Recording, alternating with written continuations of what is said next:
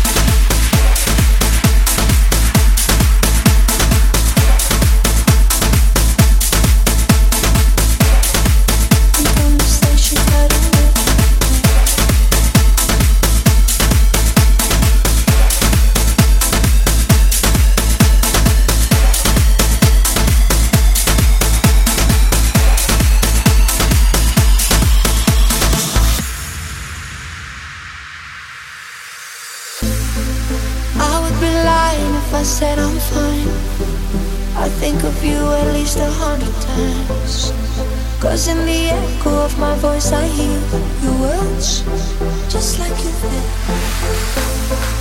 I still come home from a long day. So much to talk about, so much to say. I love to think that we're still making friends. In conversations that are nothing. In conversations that are nothing. you do?